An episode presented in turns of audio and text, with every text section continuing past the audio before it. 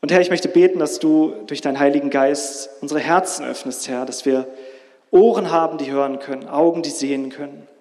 Und dass du Martin dein Wort in den Mund legst, dass er es an unsere Herzen, an uns richtet. Wir erwarten, Herr, dass du uns heute in deinem Wort begegnest. Amen. Wir sehen nichts. Aber jetzt sehen wir was. Das ist die U8. Da dachte, das passt hier. Wer ist heute früh mit der U8 gefahren? Oh, ja. Ah, ah, heimatliche Gefühle. Ich habe, oder ich fange mal anders an. Wir hatten ja letzte Woche über ein Glaubensbekenntnis.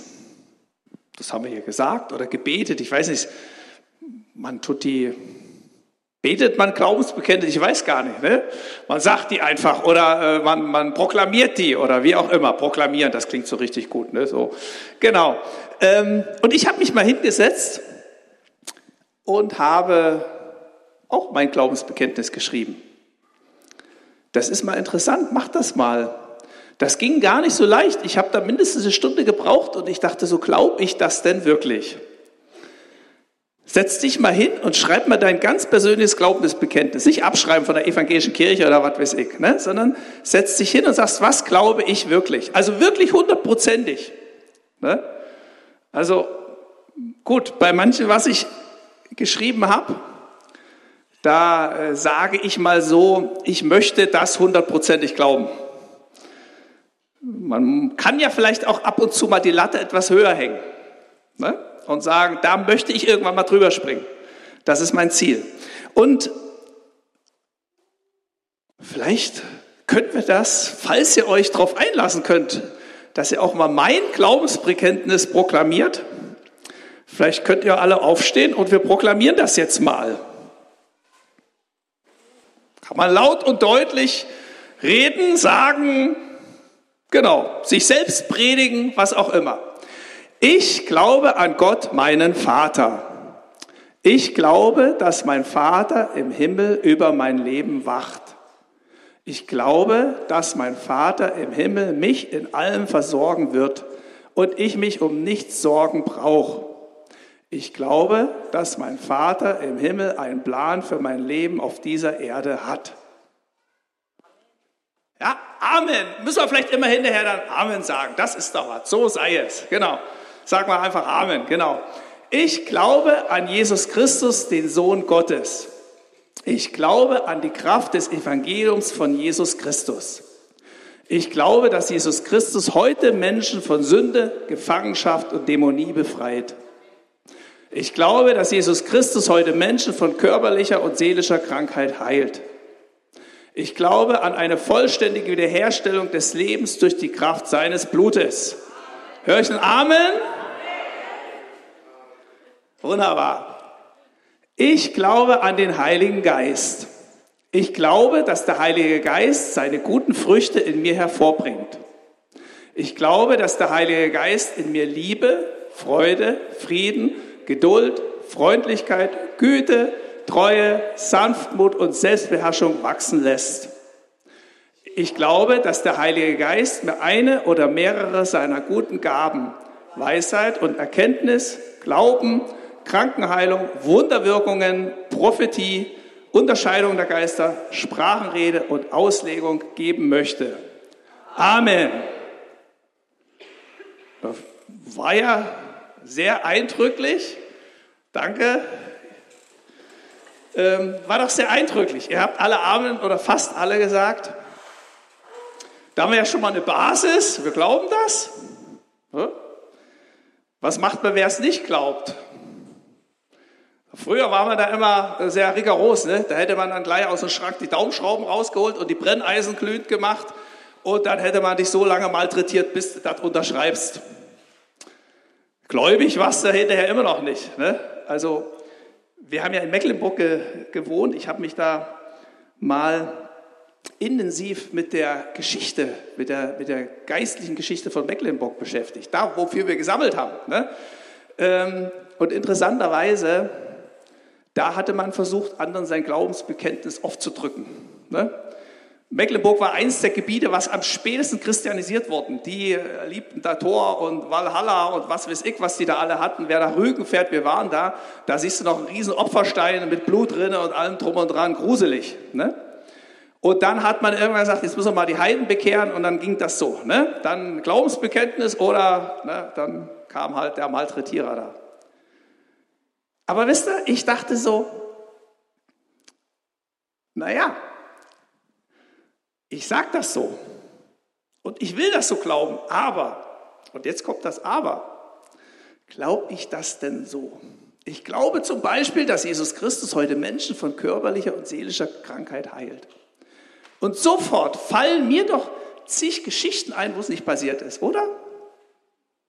Ne? Ich denke mal dran an so eine ganz krasse Geschichte. Da haben wir bei Teen Challenge den Eindruck gehabt, ganz viele, wir müssen mal für einen beten. Der war taub. Ne? Und dann haben wir gesagt, für den beten wir jetzt einmal. Ne? Und dann haben wir richtig gefastet und haben uns richtig ins Zeug gegeben. Wir haben gesagt, wir beten die ganze Nacht durch. Und ich sage euch, früh irgendwann um vier haben wir aufgehört. Der Mensch ist heute immer noch taub. Ist nicht geheilt worden. Und ich glaube, also, wir haben uns wirklich ins Zeug gelegt. Wir haben geackert wie die Wilden, gebetet und gemacht und gesalbt und Ah, ich wüsste nicht, was er noch machen kann. Ne? Und befreit und gelöst und also das ganze, das ganze Bibel rauf und runter zitiert. Alles, was da steht, haben wir gemacht. Und da sind wir frustriert von dann gegangen und haben erst mal monatelang gar nicht mehr gebetet für irgendwelche Heilungsgeschichten. Das ist das Schade dann, ne? dass man dann so Erfahrungen macht und dann sagt man, na komm, jetzt machen wir erstmal gar nichts. Ne? Oder, ganz krasse Geschichte, ich glaube, dass der Heilige Geist in mir Liebe, Freude, Frieden, Sanftmut, Freundlichkeit. Und dann denkst du so, habe ich schon hundertmal gebetet für diese, für diese Früchte. Ne? Geht gar nicht. Bin Choleriker von Natur aus, sagst du vielleicht. Ne? Liegt in meiner DNA. Kann gar nichts machen. Ne? Tausendmal ausgeflippt, tausendmal Bußgang angetreten und trotzdem hoffnungsloser Fall.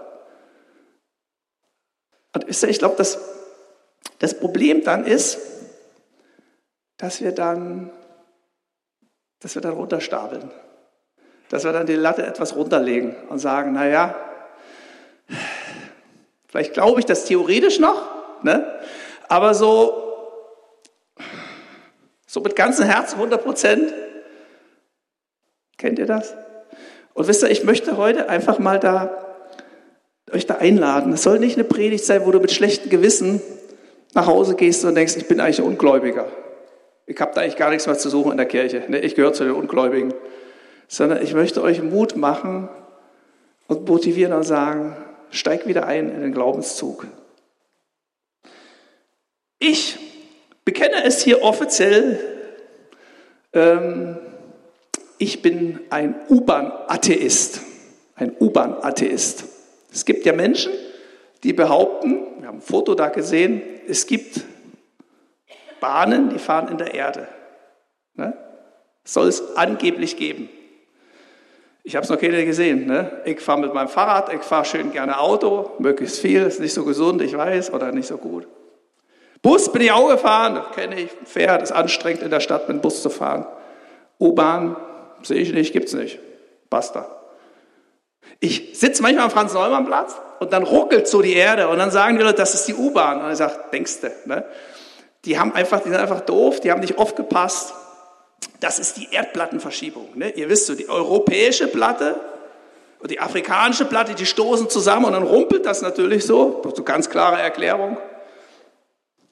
Irgendwann kommt da wahrscheinlich ein Vulkanausbruch am Franz-Neumann-Platz, keine Ahnung, was da passiert. Ne? Das ist dramatisch. Die Leute, die, die nehmen meine, meine ganzen Neuigkeiten und, und die nehmen das gar nicht für ernst. Ne? Das rumpelt und die sitzen da so fröhlich, trinken ihren Kaffee. Da keine Ahnung, was da noch passiert. Gibt es jemanden, der mich überzeugen will? Maxi, du musst mal herhalten, du hast so gerade. Überzeug mich doch mal, dass es eine U-Bahn gibt. Äh. Argument, dass ich anfange, an die U-Bahn zu glauben. Kannst du mal graben. Graben? Wie soll ich graben? Grab du mal hier irgendwo am Franz-Neuer-Platz. Das dauert drei Minuten, da ist das Ordnungsamt da und dann hast du aber eine fette Anzeige, wenn du da mit der Schippe loslegst. Du. das würde ich mal nicht machen, so. das ist nicht sinnvoll. Wir gehen mal zusammen Kaffee trinken und dann fahren wir mit der U-Bahn hin. Naja, es gibt ja keine U-Bahn. Du, du, kannst ja fahren, wenn du meinst, es gibt eine. Aber. Du musst schon mit mir mitkommen. Willst du den Kaffee oder nicht? Wo soll ich denn mitkommen? Wohin soll ich denn kommen? Also, äh, äh es ist ja nichts. Ne? Also, ja. Entweder du gehst mit mir mit oder du lässt es bleiben. Ja, wir können ja auch zu Fuß zum Kaffee gehen. Ich muss ja doch nicht irgendwo da runter. Also die sagen ja immer, du musst da runter gehen. Ne? Da, ne? so unten im Keller. Und ich denke immer, das ist ein Trick. Das ist klar. Da sind irgendwelche Mafias, Mafia-Bosse da im, im, feuchten Keller und die ziehen mir dann einen, einen rüber. Ich gehe doch nicht da runter in den Keller. Ne? Also das, Ding mache ich nicht mit. Ne? Ich vertraue dir außer, außer auf die U-Bahn. Ne? Aber weißt du, es ist ein vergebliches Liebesmühe, mich zu überzeugen von der U-Bahn. Wenn es für dich keine U-Bahn gibt, gibt es keine U-Bahn für dich. Da kann ein anderer sich noch so viel überzeugen und sagen, es gibt eine U-Bahn, gibt keine U-Bahn für dich. Hast du ja noch nicht gesehen. Und alles andere kannst du anders deuten. Das ist wie im Glauben. Ne? Da könnt ihr 100 Leute erzählen, ich habe Jesus erlebt, ich habe Wunder erlebt, ich bin geheilt worden. Und du kannst es immer anders erklären. Das ist ganz logisch. Ne? Angenommen, vielleicht, naja, Graben machen wir nicht, aber Silke, der Kaffee und was ist ich, ich würde ihr mal den Gefallen tun, ich würde es doch mal wagen, in diesen Schacht zu gehen. Ne? Und sitzt dann unten auf der Bank, dann würde ich wahrscheinlich sagen, das ist, ich habe ja gesagt, da ist nichts. Ne? Da sitzt vielleicht gerade keine U-Bahn. Ne? Ich sage, es ist dunkel, es ist nicht schön, es stinkt hier drinnen. Ne? Also äh, ich habe bessere Warteräume oder Aufenthaltsräume, ich brauche so ein Wohnzimmer nicht. Aber stellen wir mal vor, es kommt wirklich dann die U-Bahn. Ne? Dann sitze ich da und dann wäre ich auf einmal ein Gläubiger. Ne?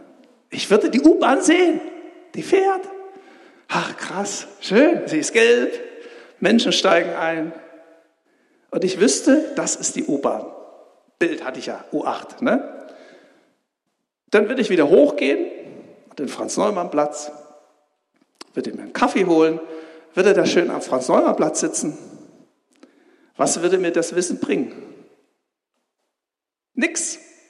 Das ist so ähnlich wie das Wissen jetzt gerade in diesem Moment. Genau, diese Sekunde ist ein Sack Reis in China umgefallen. Oder ein Fahrrad. Was bringt mir dieses Wissen? Zu wissen, aha, ich weiß jetzt, es gibt U-Bahn. Ne? Was, was bringt mir das? Nichts für mein Leben. Weil ich weiß eigentlich immer noch nicht, was U-Bahn ist. Ich weiß erst, was U-Bahn ist, wenn ich irgendwann vielleicht allen Mut aufwende und einen Schritt in das Ding drin mache zumindest bis zur Osloer Straße fahre, dann habe ich das Gefühl, dann weiß ich, was U-Bahn ist. Dann weiß ich zum Beispiel, die bringt mich ans Ziel, da wo ich hin will. Dann weiß ich, wie man fährt. Weiß vielleicht auch die negativen Seiten, dass es manchmal sehr eng ist oder auch stinkt, weil der Nachbar stinkt oder was ist ich. Aber ich weiß eigentlich erst, was U-Bahn ist, wenn ich einsteige. Erst dann weiß ich wirklich, was es ist. Und ich glaube, so ähnlich ist es ja auch mit dem Glauben. Du kannst über den Glauben in Erfahrung bringen, du kannst in der Kirche sitzen, du kannst äh, äh, Recherchen machen, du weißt, okay, so ist Gott, alles ist gut. Aber du weißt erst, wer Jesus ist, wenn du einsteigst bei ihm und mitfährst. Dann weißt du, wer Jesus ist. Vorher weißt du das nicht. Und wisst ihr, das war jetzt eine lange Geschichte, aber diese Geschichte, die habe ich am Franz-Neumann-Platz erzählt. Die Christoph und so, die kennen das wahrscheinlich schon, Klaus. Und wir hatten da so eine Zeltmission, sage ich mal, so ganz ein Zelt aufgestellt und Leute eingeladen. Und genau, abends saß ich dann rum bei mir, hatte noch mal so ein bisschen den Tag. Manchmal macht man das so, da sitzt man dann so und denkt so über den Tag nach und über die U-Bahn-Geschichte. Und wisst ihr, es gibt ja Leute, die lachen über ihre eigenen Witze. Und ich bekehre mich manchmal über meine eigene Predigt. Ne? Ähm, und ich sitze da so und auf einmal merke ich, wie Jesus zu mir spricht und sagt, na Martin, wann steigst du denn mal wieder in die U-Bahn ein? Wisst ihr, hatte gar nicht mitgekriegt, dass ich gar nicht drin sitze. Es ist so interessant, du kannst zwischendurch in dieser U-Bahn mit Jesus auch mal aussteigen. Ne? Da sitzt du dann so schön in der Station, guckst den anderen zu, wie die da so schön ein- und aussteigen, wie die da fahren. Bist eigentlich Teil der U-Bahn. Machst alles mit, hast vielleicht sogar eine Fahrkarte gekauft, eine gültige, sitzt da unten drinne, fährst nur leider nicht. Das ist mir so klar geworden. Und wisst ihr, im Glauben mit Gott, da kannst du immer wieder aussteigen. Da kannst du eine Weile fahren, kannst deine Erlebnisse machen, tolle Erlebnisse mit Gott. Das heißt noch lange nicht, dass du drinnen sitzen bleibst. Es gibt immer die Möglichkeit, einfach mal wieder ein Stück rauszutreten. Warum ist das so? Ich kann mal von mir sagen, es ist oft Angst. Du kannst hundertmal Gott erlebt haben. Jedes Mal, wenn du wieder neu bei ihm einsteigst, bleibt das Abenteuer. Fährt diesmal auch die U-Bahn in die richtige Richtung. Wird er mich versorgen? Was wir gesagt haben, der Vater wird mich versorgen. Klappt es auch diesmal? Kann ich mich auch diesmal auf ihn verlassen? Greift er auch diesmal in mein Leben ein? Und das ist immer wieder ein neues Wagnis. Und ich glaube, du kannst 40 Jahre U-Bahn mit Jesus fahren, 40 Jahre drin sitzen. Das heißt noch lange nicht, dass du im 41. Jahr nicht doch mal wieder aussteigst zwischendurch. Und wisst ihr, ich glaube, wenn wir heute hier sind und immer wieder im Gottesdienst sind, dann soll es das motivieren und sagen, steig wieder ein.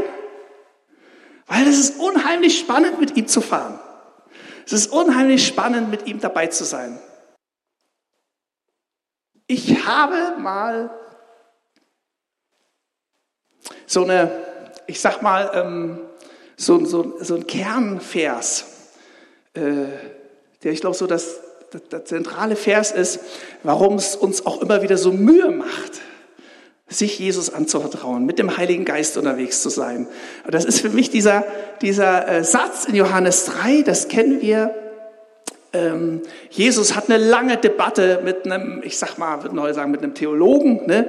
Die tun da eine lange, ähm, der Nikodemus, ne, die, tun da lange über, über Gott und die Welt diskutieren, sage ich mal. Und dann sagt Jesus ihm, was aus dem Fleisch geboren ist, Fleisch. Und was aus dem Geist geboren ist, ist Geist. Wundere dich nicht, dass ich dir sage, ihr müsst von neuem geboren werden. Der Wind weht, wo er will und wie er will. Das Geräusch, das er macht, hörst du, aber du weißt nicht, woher der Wind kommt und wohin er sich bewegt. Genau das gilt auch für jeden Menschen, der neues Leben aus dem Geist Gottes empfangen hat. Und wisst ihr, ich habe diese Geschichte, ich habe da schon manchmal gepredigt drüber, ich habe diese Geschichte hundertmal gelesen. Vielleicht hundert nicht, vielleicht waren es auch nur 30 Mal. Aber auf einmal, Herr, öffne du mir die Augen. Das Lied heute. Ne? Auf einmal las ich das und sagte, genau das gilt auch für jeden Menschen. Das gilt für mich, wenn ich mit dem Heiligen Geist unterwegs bin. Das gilt für jeden Menschen, der neues Leben aus dem Geist Gottes empfangen hat. Ich sage das mal so ganz plastisch, wenn einer dich mal anschreit und sagt, für mich bist du Luft, dann kannst du sagen, gelobt sei der Herr, endlich hat es mal einer kapiert, dass ich mit Heiligen Geist getauft bin. Ne? Endlich hat es mal einer kapiert. Was ist das? Das heißt, ich bin eigentlich, der Geist weht, wo er will. Der, das ist ja das, der Wind weht, wo er will, das ist ja der Heilige Geist. Der weht, wo er will. Du kannst den Heiligen Geist nicht einfangen. Ich habe mal so ein bisschen das so zusammengetragen, was alles der Wind ist. Ne? Da, ihr kennt das ja, das gibt den Orkan, ne? äh, den Hurricane und es gibt die leichte Brise, wo man dann so schön lang schippert. Ne? Alles, alles ist der Wind. Und der Wind weht, wo er will, man sieht ihn nicht, aber du spürst ihn. Der wechselt oft die Richtung. Gerade wenn man segelt, merkt man das. Da geht es auf einmal hin und her. Auch beim Drachensteigen merkt man das immer sehr stark. Ne? Da freust du dich, dass der Drachen da oben ist, auf einmal bupp, fliegt er runter, weil der Wind gewechselt hat. Ne? Genau. Der hat seine eigenen Gesetze, ich kann ihn nicht beeinflussen. Der kommt plötzlich und unerwartet, kann unterschiedlich stark sein.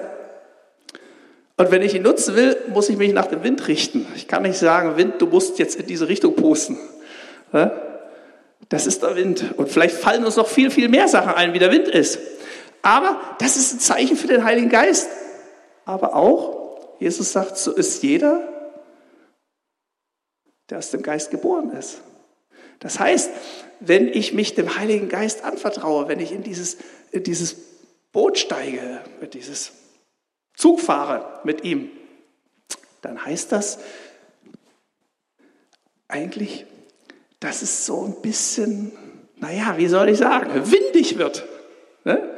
Dass es so ein bisschen, das ist so ein bisschen diese Unsicherheit, dass er denkt, oh, wo kommt es diesmal her? Wie ist es? Ich kann es halt nicht steuern. Das ist ja unser Problem, was wir oft im Glauben haben, was wir vielleicht auch mit dem Heiligen Geist haben. Ich habe es nicht im Griff. Wir möchten ja immer gerne alle, alle, alle zu organisieren und regeln ne? und, und ja, alles, alles im Griff haben und managen und so weiter und so fort. Und dann fahre ich beim Heiligen Geist und merke, der hat andere Regeln. Und ich muss mich nach ihm richten. Und das ist vielleicht, äh, naja, das macht mir Angst, das macht mir Unsicherheit. Aber es macht doch unheimlich es erfüllt unheimlich. Wir sehen ja nur das eine. Aber wenn man an der Ostsee sitzt und den Surfern zuguckt, dann merkt man, ich kann nicht surfen, leider. Ne? Aber dann merkt man, es macht unheimlich Spaß, sich auf den Wind einzulassen. Ne? Das gibt eine unheimliche Freude, das gibt ein unheimliches Glücksgefühl.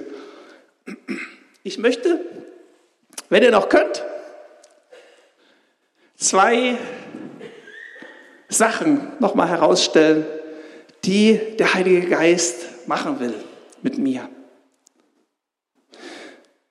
So der Gedanke, ich möchte einfach, wenn du heute nach Hause gehst, zu sagen, ich brauche keine Angst haben. Es ist schön, mit ihm unterwegs zu sein. Ich will wieder neu motiviert einsteigen. Weil es gibt nichts Schöneres. Es gibt nichts Schöneres. Jesus sagt mal, dass wer sein Leben hier auf der Erde gewinnen will, ich sage mal, wer es festhalten will, ne? wer, wer, wer, wer alles in der Hand haben will, wer alles festmachen will, er sagt, er wird es verlieren. Wer aber sein Leben mir gibt, ne? der wird es gewinnen. Wenn du das echte, volle Leben gewinnen willst, wenn du das pralle Leben gewinnen willst, steig ein. Da wirst du glücklich sein. Da gibt es die Geschichte, die kennt der Apostelgeschichte 13. Das kann man alles streifen. Das kannst du heute Abend nochmal lesen. Apostelgeschichte finde ich kein Buch in der Bibel sieht man so praktisch diese Auswirkungen des Heiligen Geistes. Wir hatten das ja mal hier, kennt man eigentlich jedes Jahr, könnte man über die Apostelgeschichte predigen, finde ich, weil du dann wirklich so, so, so modellhaft hast, wie wirkt der Heilige Geist. Wie in keinem anderen Buch liest man das so. Ne? Und da hast du ähm, diese Sache, die saßen zusammen in, in der Gemeinde in Antiochia ne, und die fasteten und beteten. Und auf einmal plötzlich und unerwartet sprach der Heilige Geist, sondert mir Barnabas und Saulus zu dem Werk aus, zu dem ich sie berufen habe. Und dann denkt man so, naja, die hatten wahrscheinlich auch anderes zu tun. Vielleicht wollte Barnabas gerade heiraten. Ne? Und Paulus war, wollte vielleicht gerade Karriere machen als Lehrer der Gemeinde. Und ähm, ich glaube nicht, dass die da schon jahrelang gewartet haben, was sagt Gott endlich, go, go, sondern die saßen da und beteten, weil einfach Gemeindegebetsstunde war oder was auch immer, machen wir ja auch manchmal Gebetszeit. Ne? Stell dir vor, wir haben Gebetszeit hier gehabt, eine Woche, und auf einmal spricht der Heilige Geist, sondert mir aus, den Birol und der geht jetzt nach Alaska oder was weiß ich, zu den Eskimos. Ne? So ganz plötzlich und unerwartet. Ne? Das ist so das, diese, diese eine Geschichte, der Heilige Geist will Gottes Pläne mit dir verwirklichen. Und das macht mir Angst. Ich habe früher als Jugendlicher, wo ich mich bekehrt habe, habe ich immer gedacht, und jetzt schickt dich Gott ganz bestimmt nach Alaska. Ich hasse Frieren. Ich wollte so gern nach Indien oder was weiß ich wohin, wo es warm ist. Aber ich dachte immer, ich muss bestimmt jetzt irgendwo zu den Eskimos. Ne? Und friere mir dann den Arsch ab und muss dann da sitzen und Bibel verteilen mit, mit steif gefrorenen Fingern und so weiter und so fort. Hat er ja nie gemacht. Ne? Sondern Gott hat Pläne mit dir, der hat dich geschaffen und er hat wunderbare Pläne. Und du kannst nirgendwo glücklicher in deinem Leben werden, als wenn du in seinen Plänen lebst. Da bin ich zutiefst sicher. Wenn du in seinen Plänen lebst, wisst ihr, und seine Pläne, die gehen bis zu deinem letzten Atemzug. Ich möchte das immer wieder sagen. Wir haben auch viele Leute, die vielleicht schon in der Rente stehen. Deine Gottes Pläne mit dir gehen bis zum letzten Atemzug. Wisst ihr, ich glaube nicht, himmlische Arbeitssitzung. Ne? Gott hat so die ganzen Christen, Begegnungskirche vor Augen und dann berät er gerade mit dir und sagt, du guck mal, da ist Kalle. Was machen wir denn mit Kalle? Der ist jetzt schon 70. Ne? Und dann sagte ich, oh, ich habe diesen Monat nichts für den zu tun. Im November haben wir irgendwie keinen Plan für den. Ne? Und ich sagte, und Jesus sagte, ich wüsste auch nicht, was wir jetzt mit dem machen. Ach komm, lass mal diesen Monat einfach Fernsehen gucken. Ne? Das passt, der kann einfach mal diesen Monat toller Fernsehen gucken. Wir haben keine Pläne für ihn. Der Himmel hat nichts zu tun. Soll er mal einen Monat Fernsehen gucken, kann sich ein bisschen entspannen. Hey Leute, so ist Jesus nicht, so funktioniert es da nicht. Ne? Gott hat dich geschaffen, weil er Pläne hat. Weil sein Reich riesengroß ist. Und weil er will, dass in jedem Winkel dieser Stadt sein Reich kommt und sein Wille geschieht. Und da ist nicht, dass man sagt, oh, ich ziehe mir mal einen Monat raus, Gott, der hat mal gerade nichts, ich bin jetzt alt, braucht man nicht mehr. Sondern Gott sagt, du, ich habe dich geschaffen. Ansonsten hätte ich dich aber schon holen können. Aber das Zeichen allein, dass du noch hier sitzt, ist ein Zeichen, Gott hat noch einen Plan mit dir vor. Sonst wird man jetzt auf dem Friedhof sitzen. Ne? Also allein, du sitzt noch hier, das heißt für mich, Gott hat noch einen Plan für dich vor. Amen. Und das motiviert Leute. Das ist doch nicht Angst, oh ja, Plan und so weiter und so fort, sondern es ist spannend. Es ist doch super, dass man gebraucht wird. Das ist doch super schön, dass Gott was mit dir vorhat. Das ist doch nicht, oh, jetzt, oh, jetzt muss ich seinen Plan noch machen und jetzt muss ich den ganzen Tag das und jeden. Sondern es ist doch unheimlich schön zu sagen, Gott, du hast einen Plan mit mir vor. Es ist doch so herrlich. Auch bitte Leute, einer geht noch. Das ist so spannend, das müsst ihr einfach... Äh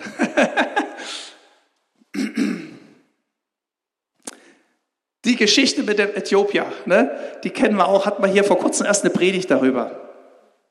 Der da loszieht. Und dann das Spannende ist Philippus. Ne? Der Äthiopier, der äh, geht da los. Ne? Sie ein Äthiopier, ein Kämmerer, ein Gewaltiger der Kandake, der Königin der Äthiopier, der über einen ganzen Schatz gesetzt war, war gekommen, um zu Jerusalem anzubeten. Und er war auf der Rückkehr und saß auf seinem Wagen und las den Propheten Jesaja. Und der Geist sprach zu Philippus, tritt hinzu, schließe dich diesem Wagen an. Philippus aber lief hinzu und hörte ihn den Propheten Jesaja lesen und sprach, Verstehst du auch, was du liest? Die Geschichte kennen wir. Am Ende hat er sich bekehrt, taufen lassen und ist fröhlich seines Weges gezogen. Jetzt habe ich mir mal gedacht, was wäre denn gewesen, wenn der Philippus so wäre wie ich? Naja, ich kann den doch jetzt da nicht belästigen.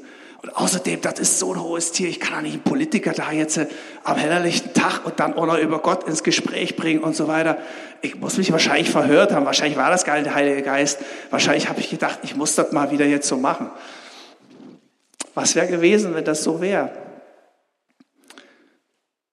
Der Philipp, der, der, dieser Äthiopier wäre nie Christ geworden.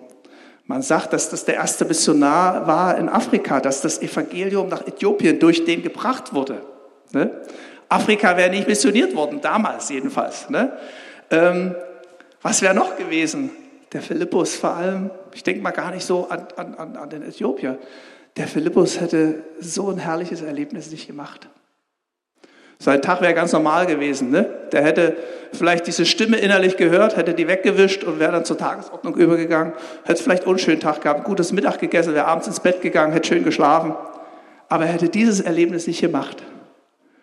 Und er hätte nicht so ein, so ein, so, so ein Erlebnis gemacht, so, so Holy Spirit Taxi. Ne? Am Ende wurde er ja noch entrückt. Ne? Wer hat das von uns schon mal erlebt? Ne? Gott hat ihn, der Geist hat ihn einfach genommen und hat ihn dann einfach zig Kilometer weitergetragen. Alles Erlebnisse, die er gemacht hat, weil er auf den Heiligen Geist gehört hat. Hätte alles nicht gemacht. Und wisst ihr, auch hier dem Heiligen Geist folgen ist, heißt für mich den Himmel erleben. Ich glaube, dass diese Erlebnisse das Leben wirklich reich machen. Ich glaube, wenn ich die Bibel lese, ist interessant, dass all diese Geschichten aufgeschrieben sind, weil die eben so sensationell waren. Weil die sagen, das müssen wir in der Nachwelt aufheben. Das müssen die Leute erfahren, was wir mit Gott erlebt haben. Und wisst ihr, ich glaube, dieses, wenn du Gott so erlebst, macht das das Leben reich und macht das das Leben sehr, sehr erfüllt. Und dazu wollte ich euch einladen. Ich wollte euch einladen, einzusteigen. Ich bin dabei, wieder einzusteigen und zu sagen, Herr Jesus, ich will das wieder erleben. Ich will das wieder erleben, dass der Geist zu mir spricht und dass ich dann auch losgehe. Dass ich nicht meine ganzen Gedanken habe oder denke, nee, es passt gerade nicht, Mittag ist gerade fertig, sondern dass ich denke, ich will losgehen. Ich will es wieder neu wagen. Ich will das neu erleben, wenn der Heilige Geist mich ruft, das Leben mit Jesus ist nicht langweilig. Das Leben mit Jesus kann so erfüllend und so glücklich sein, machend sein. Das ist vielleicht nicht einfach, manchmal. Es ist nicht einfach, mit so einem Wind mitzugehen. Man muss vielleicht manchmal spontan sein.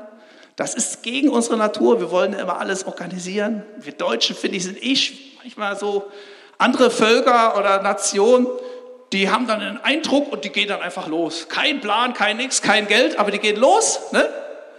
Und Gott segne das. Wir machen erst eine Arbeitssitzung, ne? dann müssen erst drei Papiere vollgeschrieben werden ne? und dann ein Ordner angelegt werden darüber und drei Jahre später fangen wir dann mal mit einer Ministry an. Ne? Oft sind die Ministries dann, oh gut, die halten dann auch die nächsten 500 Jahre ne? oder 100 Jahre. Aber vielleicht sind in den nächsten drei Jahren die Leute schon tot, die Gott eigentlich durch dich erreichen wollte. Ne? Und der Heilige Geist, der will manchmal auch spontan sagen, ich sehe hier ein, tritt hinzu. Du hast jetzt nicht die Zeit, drei Stunden drüber zu debattieren und zu sagen, weil dann ist der Wagen weggefahren. Ne?